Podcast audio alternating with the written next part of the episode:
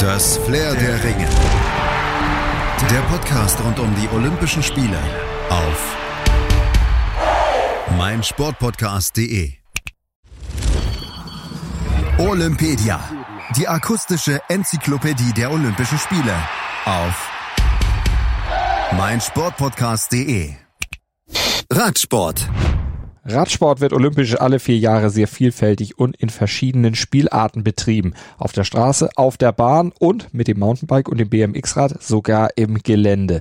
Das Fahrrad wird als Sportgerät seit mittlerweile schon 150 Jahren in Wettkämpfen verwendet und der Sportdirektor des Bund Deutscher Radfahrer Patrick Moster, der erklärt uns, wo alles begann. Es ist natürlich so, dass dieser Radsport äh, in Europa kulturell seine Wiege hat. Wir haben diese Traditionsländer wie Belgien und Frankreich, äh, in denen diese Monumente des Radsports äh, stattfinden und dadurch auch äh, ganz andere äh, Massen angesprochen werden für den Leistungssport. Also jetzt nicht nur für das Fahrrad, sondern insbesondere für den Leistungssport.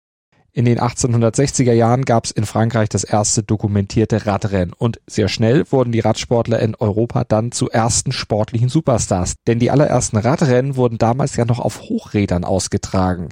Deren Vorderräder hatten meist einen Durchmesser von bis zu 150 Zentimetern und das war schon ziemlich halsbrecherisch da oben drauf zu balancieren. Das erforderte schon jede Menge artistisches Können und viel Mut und das bewunderten die Zuschauer natürlich und legten mehr und mehr ihre Skepsis gegenüber dem neuen Fortbewegungsmittel Fahrrad ab. Und die Begeisterung blieb bzw. steigerte sich sogar noch mit der Einführung des Niederrads, denn Jetzt ging es auf einmal darum, möglichst hohe Geschwindigkeiten aus diesen Rädern rauszukitzeln und das Spektakel Radsport wurde so größer und immer größer. Und Radindustrie und Medien, die sprangen schnell drauf an und wollten Kapital draus schlagen und gemeinsam zu Werbezwecken und Auflagevergrößerung Rennen organisieren. Der Hype um die Radsportler machte das Rad auch als Fortbewegungsmittel für jedermann interessant. Und das hatte natürlich auch Folgen für den Radsport. Von da an war der Siegeszug des Drahtesels nicht mehr aufzuhalten. Und so verwundert es nicht, dass sowohl Straßen- als auch Bahnrennen bereits bei den ersten Olympischen Spielen der Neuzeit 1896 in Athen im Programm waren. Damals wie heute galt und gilt, Radfahren ist eine vergleichsweise körperschonende Sportart und vor allem für den Breitensportler auch sehr gesund, denn die Bewegung auf dem Rad kurbelt den Kreislauf an. Das Blut beginnt durch die dank der Bewegung erhöhte Herzfrequenz schneller zu fließen, lange Fahrten entspannen den Geist, Stress wird reduziert und Endorphine ausgeschüttet und ein weiterer Vorteil ist, die Gelenke werden nicht mit dem vollen Körpergewicht belastet. Das gilt natürlich in erster Linie für den Hobby- und Freizeitfahrer. Im Hochleistungsbereich mag das im Einzelfall etwas anders gelagert sein, aber in allen Fällen und auf allen Untergründen gilt, Sturzverletzungen sind eigentlich das größte Risiko, dem ein Sportler auf dem Rad unterliegt. Vor allem Kopfverletzungen sind typisch. Ah ja, und wie bei allen Schnellkraftdisziplinen können natürlich auch Muskelverletzungen durchaus mal auftreten. Die olympische Geschichte des Radsports begann also bereits 1896 in Athen. Damals wurden sechs Wettbewerbe auf Rad und Straße ausgetragen. Straßenrennen legten nach der Premiere zwar eine Olympiapause bis 1912 ein, seitdem hat sich bis heute relativ wenig aber an ihrem Ablauf verändert, außer dass vielleicht 1984 erstmals auch die Frauen ein Straßenrennen und seit 1996 auch ein Zeitfahren ausfahren dürfen. Bei den Straßenrennen können die männlichen bzw. weiblichen Teilnehmer den Titel jeweils in einem Einzelzeitfahren sowie in einem traditionellen Massenstartrennen gewinnen. Beim Zeitfahren wird in Intervallen gestartet. Das Windschattenfahren ist dabei verboten. Beim Zeitfahren gewinnt der Fahrer oder die Fahrerin mit der besten Zeit. Beim Straßenrennen gilt, wer als erster ins Ziel kommt, ist der Olympiasieger. Dieses Prinzip gilt unverändert seit 1896, wobei im Laufe der folgenden Jahre eine Zeit lang entweder nur ein Straßenrennen oder nur ein Einzelzeitfahren durchgeführt wurde. Mittlerweile sind aber beide Disziplinen fest im olympischen Programm verankert. Größeren Veränderungen war dagegen das Bahnradfahren unterlegen. Hier variierten die Wettbewerbe, die ausgefahren wurden, im Laufe der Jahre schon stark.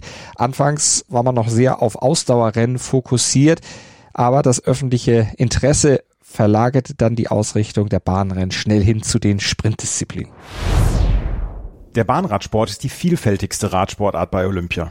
Bis auf 1912 in Stockholm gab es bei allen bisherigen Olympischen Spielen Wettkämpfe auf dem Oval. Die Disziplinen sind im Vergleich zu den Straßenrennen deutlich komplexer. Im Sprint zählen nur die letzten 200 Meter des Rennens. Zuvor bringen sich die Kontrahenten in mehreren Einfahrrunden für das große Finale in Stellung. Der Sieger wird dann im Best-of-Three-Modus ermittelt. Im Teamsprint treten bei den Männern drei Fahrer, bei den Damen zwei Athletinnen pro Mannschaft an. Gestartet wird auf den gegenüberliegenden Geraden der Bahn. Nach jeder Runde scheidet der jeweils Führende aus, sodass am Ende die Fahrer aus dem Windschatten kommend das Rennen entscheiden. Der Kirin ist eine aus Japan stammende Form des Sprints und wird auch Kampfsprint genannt. Dabei treten sechs Fahrer über eine Distanz von zwei Kilometern an. Die ersten zwei Drittel der Distanz werden hinter einem Schrittmacher absolviert, der langsam auf etwa 50 kmh beschleunigt. Auf dem letzten Drittel scheidet er aus und die Fahrer machen die Plätze unter sich aus. Die Sprintentscheidungen sind auch die Rennen, die unter den Zuschauern besonders beliebt sind, erklärt Patrick Moster. Vor allem deshalb, weil sie sehr einfach zu verstehen sind. Äh, ähnlich wie der, in der Leichtathletik 100 Meter Lauf, äh, da weiß man genau, derjenige, der als erstes über läuft, oder man sieht das, dass es sehr eng ist, muss nicht lange warten, bis eine Entscheidung ist. Ein Straßenrennen dauert äh, in der Regel zurzeit zwischen vier und sechs Stunden. Wie gesagt, ein Sprintlauf vielleicht 20 Sekunden. Das ist für den Zuschauer sehr, sehr attraktiv und sehr einfach nachzuvollziehen. Äh, da ist andauernd Action, sodass das äh, ja ganz anders rüberkommt und ansprechend wirkt. Bei der Mannschaftsverfolgung treten jeweils vier Fahrer pro Mannschaft an, von denen mindestens drei das vier Kilometer lange Rennen beenden müssen. In dieser Königsdisziplin des Bahnradsports wird wieder auf den gegenüberliegenden Geraden gestartet. Wichtig hierbei ist vor allem das geschickte Wechseln des Führenden innerhalb der Mannschaft, da er seinem Team Windschatten spendet. Der Abstand zum Teamkollegen beträgt dabei oftmals nur 15 bis 20 Zentimeter. Ja, es ist eine, dieses Mannschaftsverfolgen ist eine technisch sehr hochwertige Disziplin. Das wird bei uns und auch in den führenden Nationen sehr früh äh, trainiert, bereits mit 15-, 16-jährigen Kindern äh, wird auf diesem Bahnrad, das ja nur einen Gang hat, man hat keine Bremsen, das kommt ja noch hinzu, wenn man so dicht auffahren muss, äh, ganz früh eingeführt und versucht zu perfektionieren. Also dieser Wider äh, der Windwiderstand muss reduziert werden. Das ist nicht nur, dass die Rennfahrer dann sehr dicht aufeinander fahren, sondern auch eine gewisse Haltung auf dem Fahrrad einnehmen und dann trotzdem noch fähig sind, im Mittel um die 60 Stundenkilometer oder sogar noch schneller zu fahren. Last but not least gibt es natürlich auch noch einen Mehrkampf, das Omnium. Die Athleten müssen sechs Teildisziplinen absolvieren einen Scratch, eine Einerverfolgung, ein Ausscheidungsfahren, ein Zeitfahren, 250 Meter im fliegenden Start sowie ein Punktefahren. Bei den Teildisziplinen müssen bis zu 40 Kilometer zurückgelegt werden.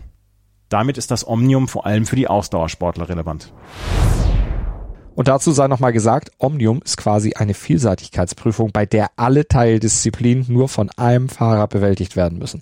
Patrick Moster, der Sportdirektor des BDR, vergleicht es daher auch mit einem Zehnkampf oder ein, ein Siebenkampf bei den, in der Leichtathletik, so dass man mit einer Person mit sechs Disziplinen oder sechs äh, ja, Disziplingruppen unheimlich viel Programm hat. Und äh, was die Organisation angeht, wie gesagt, wenig Aufwand, weil wir nur einen Sportler oder eine Sportlerin beherbergen müssen, aber gleichzeitig äh, sehr viele Einsätze. Das ist also aus organisatorischer Sicht sehr angenehm. Und aus Sicht des Zuschauers natürlich sehr interessant. Und dem Interesse der Zuschauer hat zudem in Sachen Radsport sehr gut getan, dass sich Olympia vor rund 30 Jahren dann auch den Profis geöffnet hatte. Erst seit 1992 sind dank der Abschaffung der Amateurregelung auch die Elitefahrer der Sportarten startberechtigt. Die stärksten Nationen kommen dabei traditionell aus Mitteleuropa. Frankreich, Italien, Großbritannien, Belgien und Deutschland konnten bis dato die meisten Medaillen erringen. Die Konkurrenz aus Übersee rekrutiert sich vor allem aus den USA, Kanada und Australien.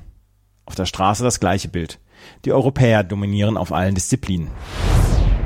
Und wenn wir aus deutscher Sicht auf die olympischen Ergebnisse schauen, dann sehen wir, dass deutsche Athletinnen und Athleten aus Ost und West insgesamt viermal schon Gold einfahren konnten. Olaf Ludwig 1988 für das Team der DDR. Dazu gab es zweimal Gold im nicht mehr ausgefahrenen Mannschaftszeitfahren. Und zuletzt hatte sich ja dann auch Jan Ulrich 2000 im Straßenrennen von Sydney Gold um den Hals hängen lassen dürfen. Insgesamt gab es für deutsche Teams 19 Medaillen bisher zu feiern.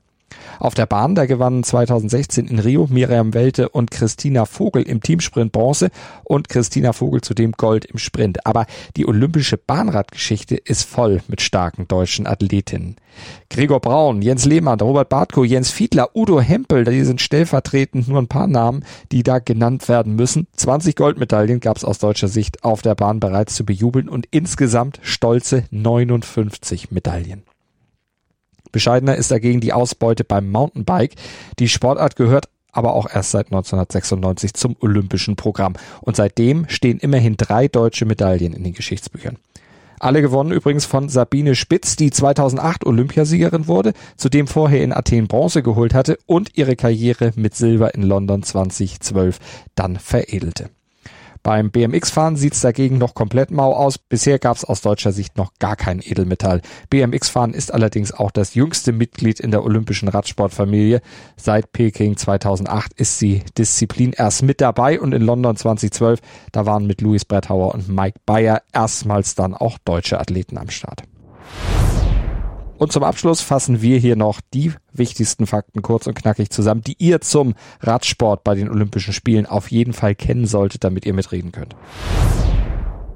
Die insgesamt 22 Entscheidungen auf Straße, Bahn und im Gelände bei Olympia in Tokio steigen zwischen dem 24. Juli und dem 8. August. Erstmals Teil des olympischen Programms wird die BMX-Disziplin Freestyle sein. Ein BMX Freestyle Trick trägt den Namen Superman, weil die SportlerInnen dabei aussehen, als würden sie wie ein Superheld durch die Luft fliegen. Für Deutschlands Radprofi Max Schachmann haben die Olympischen Spiele in diesem Jahr sogar höchsten Stellenwert. Er lässt für seinen persönlichen Olympiatraum sogar die Tour de France sausen. Denn der Kurs in Tokio hat ein Klassikerprofil. Die Hitze und die hohe Luftfeuchtigkeit in Japan Ende Juli, Anfang August kann zum größten Stolperstein für die AthletInnen vor Ort werden. Soweit zum Radsport. Verfolgt gerne auch unsere weitere Olympia-Berichterstattung auf meinsportpodcast.de. Abonniert Olympedia und Flair der Ringe mit dem Podcatcher eurer Wahl oder bei iTunes und verfolgt natürlich die Olympischen Spiele bei uns auf Deutschlands größtem Sportpodcast-Portal auf meinsportpodcast.de. Wir haben für euch Sport für die Ohren rund um die Uhr. Das Flair der Ringe. Der Podcast rund um die Olympischen Spiele auf meinsportpodcast.de